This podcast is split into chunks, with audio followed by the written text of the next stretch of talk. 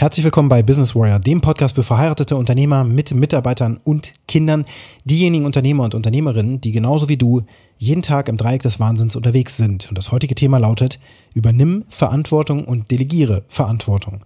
Was das bedeutet, das erfährst du direkt nach dem Intro. Bis gleich.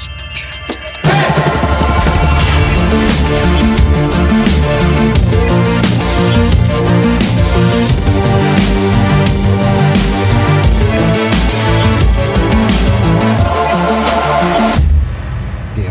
Workshop liegt jetzt schon eine ganze Weile in der Vergangenheit, also einige Tage zumindest, ein Wochenende liegt dazwischen und ich habe heute sozusagen nach dem Workshop dafür gesorgt, dass alle Themen nochmal zusammengefasst werden. Es gibt am Ende des Workshops für meine Kunden entsprechend ein Dokument, wo sie den gesamten Workshop nochmal zusammengefasst erhalten mit allen Fotos, ein Fotoprotokoll, dann aber auch mit Kernthemen und vor allen Dingen auch nochmal digital aufbereitet alle Dinge, die auf Flipcharts geschrieben wurden und eben auch geäußert wurden in diesem Workshop. Und sehr, sehr interessant ist, dass sich bei verschiedensten Kunden über die letzten 15 Jahre hinweg und auch darüber hinaus, die ich betreut habe, wo ich als Coach und Mentor unterwegs war. Ganz am Anfang waren das meistens auch Kunden zum Beispiel im agilen Projektmanagement, Scrum und so weiter. Alles wird am Ende des Tages immer wieder auch auf einen Punkt sozusagen als Fokalpunkt zurückgeführt an Problemen, die in Unternehmen bestehen. Also eins der kritischsten Probleme ist es, wenn Verantwortung nicht korrekt übertragen wurde, beziehungsweise überhaupt definiert wurde, welche Verantwortung eine Rolle, eine Person, die eine Rolle in deinem Unternehmen hat, überhaupt haben darf. Und dann noch, wenn derjenige, der die Verantwortung hat, sie nicht ausübt. Und da gibt es verschiedenste Situationen, in, das, in der das passieren kann. Zum einen kann es sein, dass ein historisch gewachsenes Unternehmen noch nie wirklich darüber nachgedacht hat, mehr Rollen zu definieren als das, was, sage ich mal, gesetzlich nötig ist. In einem Arbeitsvertrag steht meistens nur einzeilig drin, weshalb jemand eingestellt wurde, also wofür ne, man ihn einstellt, für welche Rolle. Und dann steht ja meistens auch dabei, ähm, ja aus verschiedensten Gründen natürlich, dass derjenige, der da eingestellt wird, aber auch jede andere zumutbare Tätigkeit durchführen kann, die die Geschäftsleitung dann zum Beispiel für sinnvoll erachtet. Denn wir müssen ja auch dynamisch auf sich verändernde Marktumgebungen auch reagieren können. Also von daher ist das schon sinnvoll, dass das so ist. Aber wenn das das Einzige ist, was in deinem Unternehmen als Rollenbeschreibung existiert, und wenn dann vielleicht noch in einer Stellenausschreibung, die du vorher hattest, noch mehr drin steht als das, was normalerweise dem Mitarbeiter dann auch ausgehändigt wird, nachdem er seinen ersten Tag beginnt oder am ersten Tag spätestens, dass er wirklich nicht klar ist, welche Verantwortlichkeit habe ich jetzt eigentlich am Ende des Tages. Gerade dann, wenn du Teammitglieder einstellst in ein zum Beispiel Verwaltungsteam und alle Personen haben dieselbe Rolle und es gibt keine Teamleitung und dein Wunsch ist, dass die Mitarbeiter sich natürlich schon irgendwie autark selbst organisieren, weil du möchtest ja deine Mitarbeiter auch als Erwachsene behandeln und das ist ein gutes, eine gute Strategie, dann fehlt trotzdem am Ende des Tages die Verantwortung. Wer hat die Gesamtverantwortung für das Ergebnis dieses Teams? Ja, und solange es da keine Leitung gibt in dem Team, niemand, der zum Beispiel auch für eine bestimmte Zeit die Verantwortung trägt, das kann ja auch wechseln, das kann man im Team auch meinetwegen diskutieren, wie man das machen möchte. Am Ende des Tages muss jemand gesamtverantwortlich sein für die Qualität, die da abgeliefert wird. Und diese Person ist dann eben auch als Schnittstelle für zum Beispiel die, die Leitung. Ne? Wenn das direkt die Geschäftsleitung ist, dann haben wir da direkt eine hierarchische Verbindung. Und ich weiß, heutzutage will fast niemand mehr das Wort Hierarchie hören, weil alle sich flache Hierarchien wünschen. Lean und New Work und so weiter und so fort. Und wir müssen uns alle lieb haben und Ringelpiez mit anfassen. Aber das ist einfach nicht die Realität. Die Realität ist, dass wir Führung brauchen. Das heißt auch, dass es jemanden gibt, der die Verantwortung trägt und auch übernimmt und sich dessen auch bewusst ist. Das muss ausgesprochen sein, schriftlich niedergeschrieben sein. Am besten muss es auch unterschrieben worden sein, dass jemand eben diese Rolle jetzt übernimmt. Mit dem Arbeitsvertrag ist das grundsätzlich ja schon passiert. Aber wenn du möchtest, dass jemand eben wirklich Verantwortung übernimmt, dann musst du den oder diejenigen, die das tun sollen, auch auffordern, dass sie das tun. Du kennst sicherlich diese Situation, wenn zum Beispiel ein Unfall passiert und die ganzen Schaulustigen stehen drumherum und niemand macht wirklich was das liegt daran, dass eben keiner die Verantwortung übernimmt, automatisch. Es gibt manchmal dann Personen, wenn die das da machen, intrinsisch verspüren. Bei mir ist das zum Beispiel so, ich hatte öfter schon solche Situationen in meinem Leben, dass ich Menschen auf der Straße habe liegen sehen, äh, wo die ganzen Autofahrer einfach vorbeigefahren sind, Schaulustige vielleicht auch daneben stehen. Und ich war der Einzige, der ihnen geholfen hat. Und was muss man da machen in so einer Situation? Man muss diejenigen, die drumherum stehen, direkt ansprechen und ihnen direkt Aufgaben geben. Zum Beispiel Sie mit der grünen Jacke, Sie rufen jetzt sofort die Polizei. Sie daneben, Sie rufen jetzt den Krankenwagen. Und so weiter und so fort. Und Sie helfen mir, die Person hier hochzuheben oder was weiß ich was. Ne? Also solche Situationen braucht man dann. Und wenn das nicht passiert, dann gibt es eben eine Vielzahl an Personen, die einfach nur rumstehen, weil sie denken, ja, irgendwer wird sich schon kümmern oder es soll vielleicht so sein oder hm, da ist vielleicht schon jemand unterwegs oder was auch immer. Denn das ist an einer viel befahrenen Straße, kann ja nicht sein, dass da alle vorbeigehen und so. Ne? Also Menschen sind merkwürdig. Und an dieser Stelle sind wir Menschen nun mal wirklich merkwürdig. Und es ist nicht in jeden Menschen eingebaut, dass er oder sie gerne Führung übernimmt. Im Gegenteil, das sind die wenigsten Menschen, die das machen wollen. Das ist ja auch durch psychologische Analysen längst bestätigt. Und da das so ist, müssen wir das eben wissen. Wir müssen Verantwortung aktiv übertragen durch am besten ein Dokument, ein zusätzliches Dokument als das, was in einem Arbeitsvertrag vorherrscht, das ist ja unterschrieben, aber alles, was da sonst noch zugehört, Namen der Rollen, das können mehrere sein, Zuständigkeitsbereiche der Rollen, was darf diese Rolle in ihrer Zuständigkeit verwalten, was nicht, also auch abzugrenzen, bestimmte Systeme die in Hoheit verwaltet werden dürfen. Ja, wenn man da irgendwelche Workflows in einem Projektmanagement-Tool hat oder so, muss es jemanden geben, der diese Workflows am Ende des Tages verwaltet und sagen kann, hey, wir verändern den jetzt. Oder diese Stelle ist dann noch anderen bekannt, um Änderungen im Workflow durchzuführen. Das ist sowieso grundsätzlich nötig.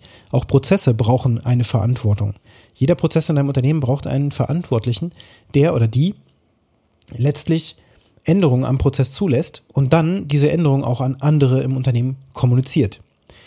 Also Zuständigkeiten und Verantwortlichkeiten. Wofür ist diese Rolle als Ergebnis verantwortlich und dann über welche Kennzahlen tracken wir die Rollengesundheit? Auch das ist gar nicht so einfach. Sollte man mit dem Rolleninhaber dann auch abstimmen oder halt auch mit dem Team, dass klar ist, woran erkennen wir eigentlich, ob eine Rolle funktioniert oder nicht. Also ob die Ergebnisse produziert werden oder nicht. Und dann am Ende des Tages auch Prozesse, Schrägstrich, Checklisten, die diese Rolle innehat. Das wäre ein Ideal. Und dieses Ideal hat fast keine Firma, die ich bisher erlebt habe. Und ich denke, das wird wirklich der seltenste Fall sein. Natürlich solche Firmen wie McDonalds mit Prozesshandbüchern und ähm, Franchise-Handbüchern und so weiter, da ist das natürlich alles klar geregelt. Was nicht im Umkehrschluss heißt, dass die Prozesse alle wie, wie ähm, geölt und geschmiert ineinander greifen und auch einfach so funktionieren. Das kommt eben auch davor dass schlechte Qualität geliefert wird, dass zu langsam gearbeitet wird, dass jemand eingearbeitet werden muss und das alles das System blockiert und das dummerweise genau in der Mittagspause. Ach, wie dumm ist das denn?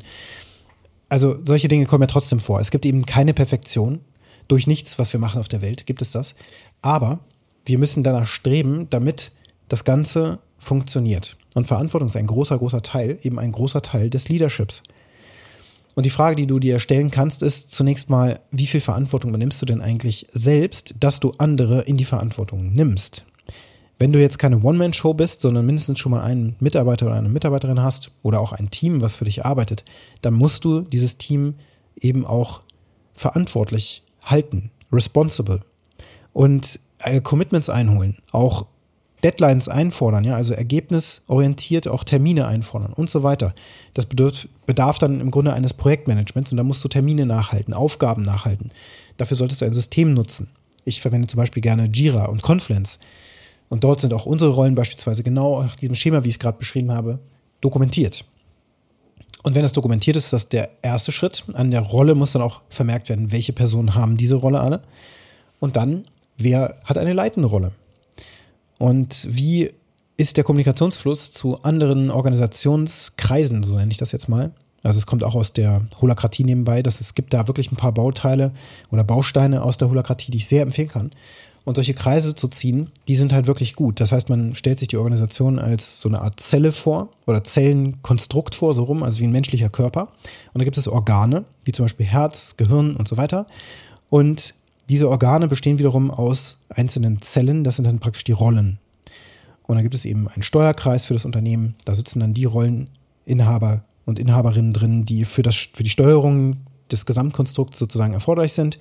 Und in, dieser, in diesem Kreis sitzt wieder ein Vertreter der darunter liegenden oder daran andockenden Zelle. Zum Beispiel könnte das die Produktion sein und dann ist der Produktionsleiter und sein Stellvertreter die sind dann eben mit diesem anderen Organisationskreis verknüpft zum Beispiel.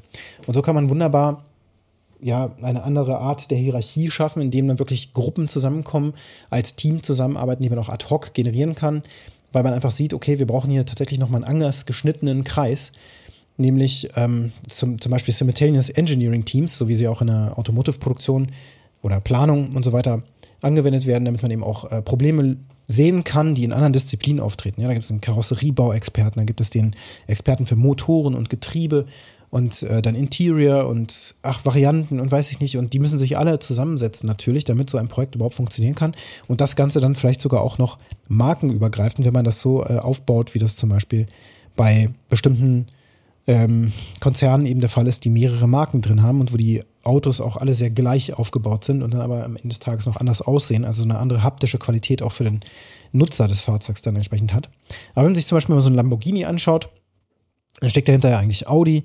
Ähm, und wenn man, ich glaube, das ist, wie heißt der nochmal, dieser, dieser SUV, ich habe jetzt den Namen tatsächlich vergessen, aber da ist kürzlich so ein SUV rausgekommen von Lamborghini und in Wahrheit ist das eben ein, ein Fahrzeug, was sich aus dem Bauteile, Bauteile-Katalog des gesamten Konzerns, Volkswagen und so weiter bedient. Da sind sogar bestimmte Teilenummern auf den Querträgern drauf und so, was nicht heißt, dass die Bauteile auch eins zu eins zu in anderen Fahrzeugen drin sind, aber auf jeden Fall sieht man dann die, ähm, der Querträger oder sowas ist irgendwie von Volkswagen produziert und die Klimaanlage ist vielleicht von Audi oder sowas. Und naja, wenn man sich die ganzen, dieses Cockpit anschaut, dann erkennt man auch die Designsprache von Seat oder Audi und so weiter und so, und so fort wieder. Und da sieht man eben, dass sich da interdisziplinär, auch markenübergreifend oder eben auch dann ähm, ja, Disziplin, disziplinübergreifend abgestimmt werden muss, damit man ein bestimmtes Ergebnis erzielt. In diesem Fall eben ein Auto, was ein Luxusfahrzeug ist.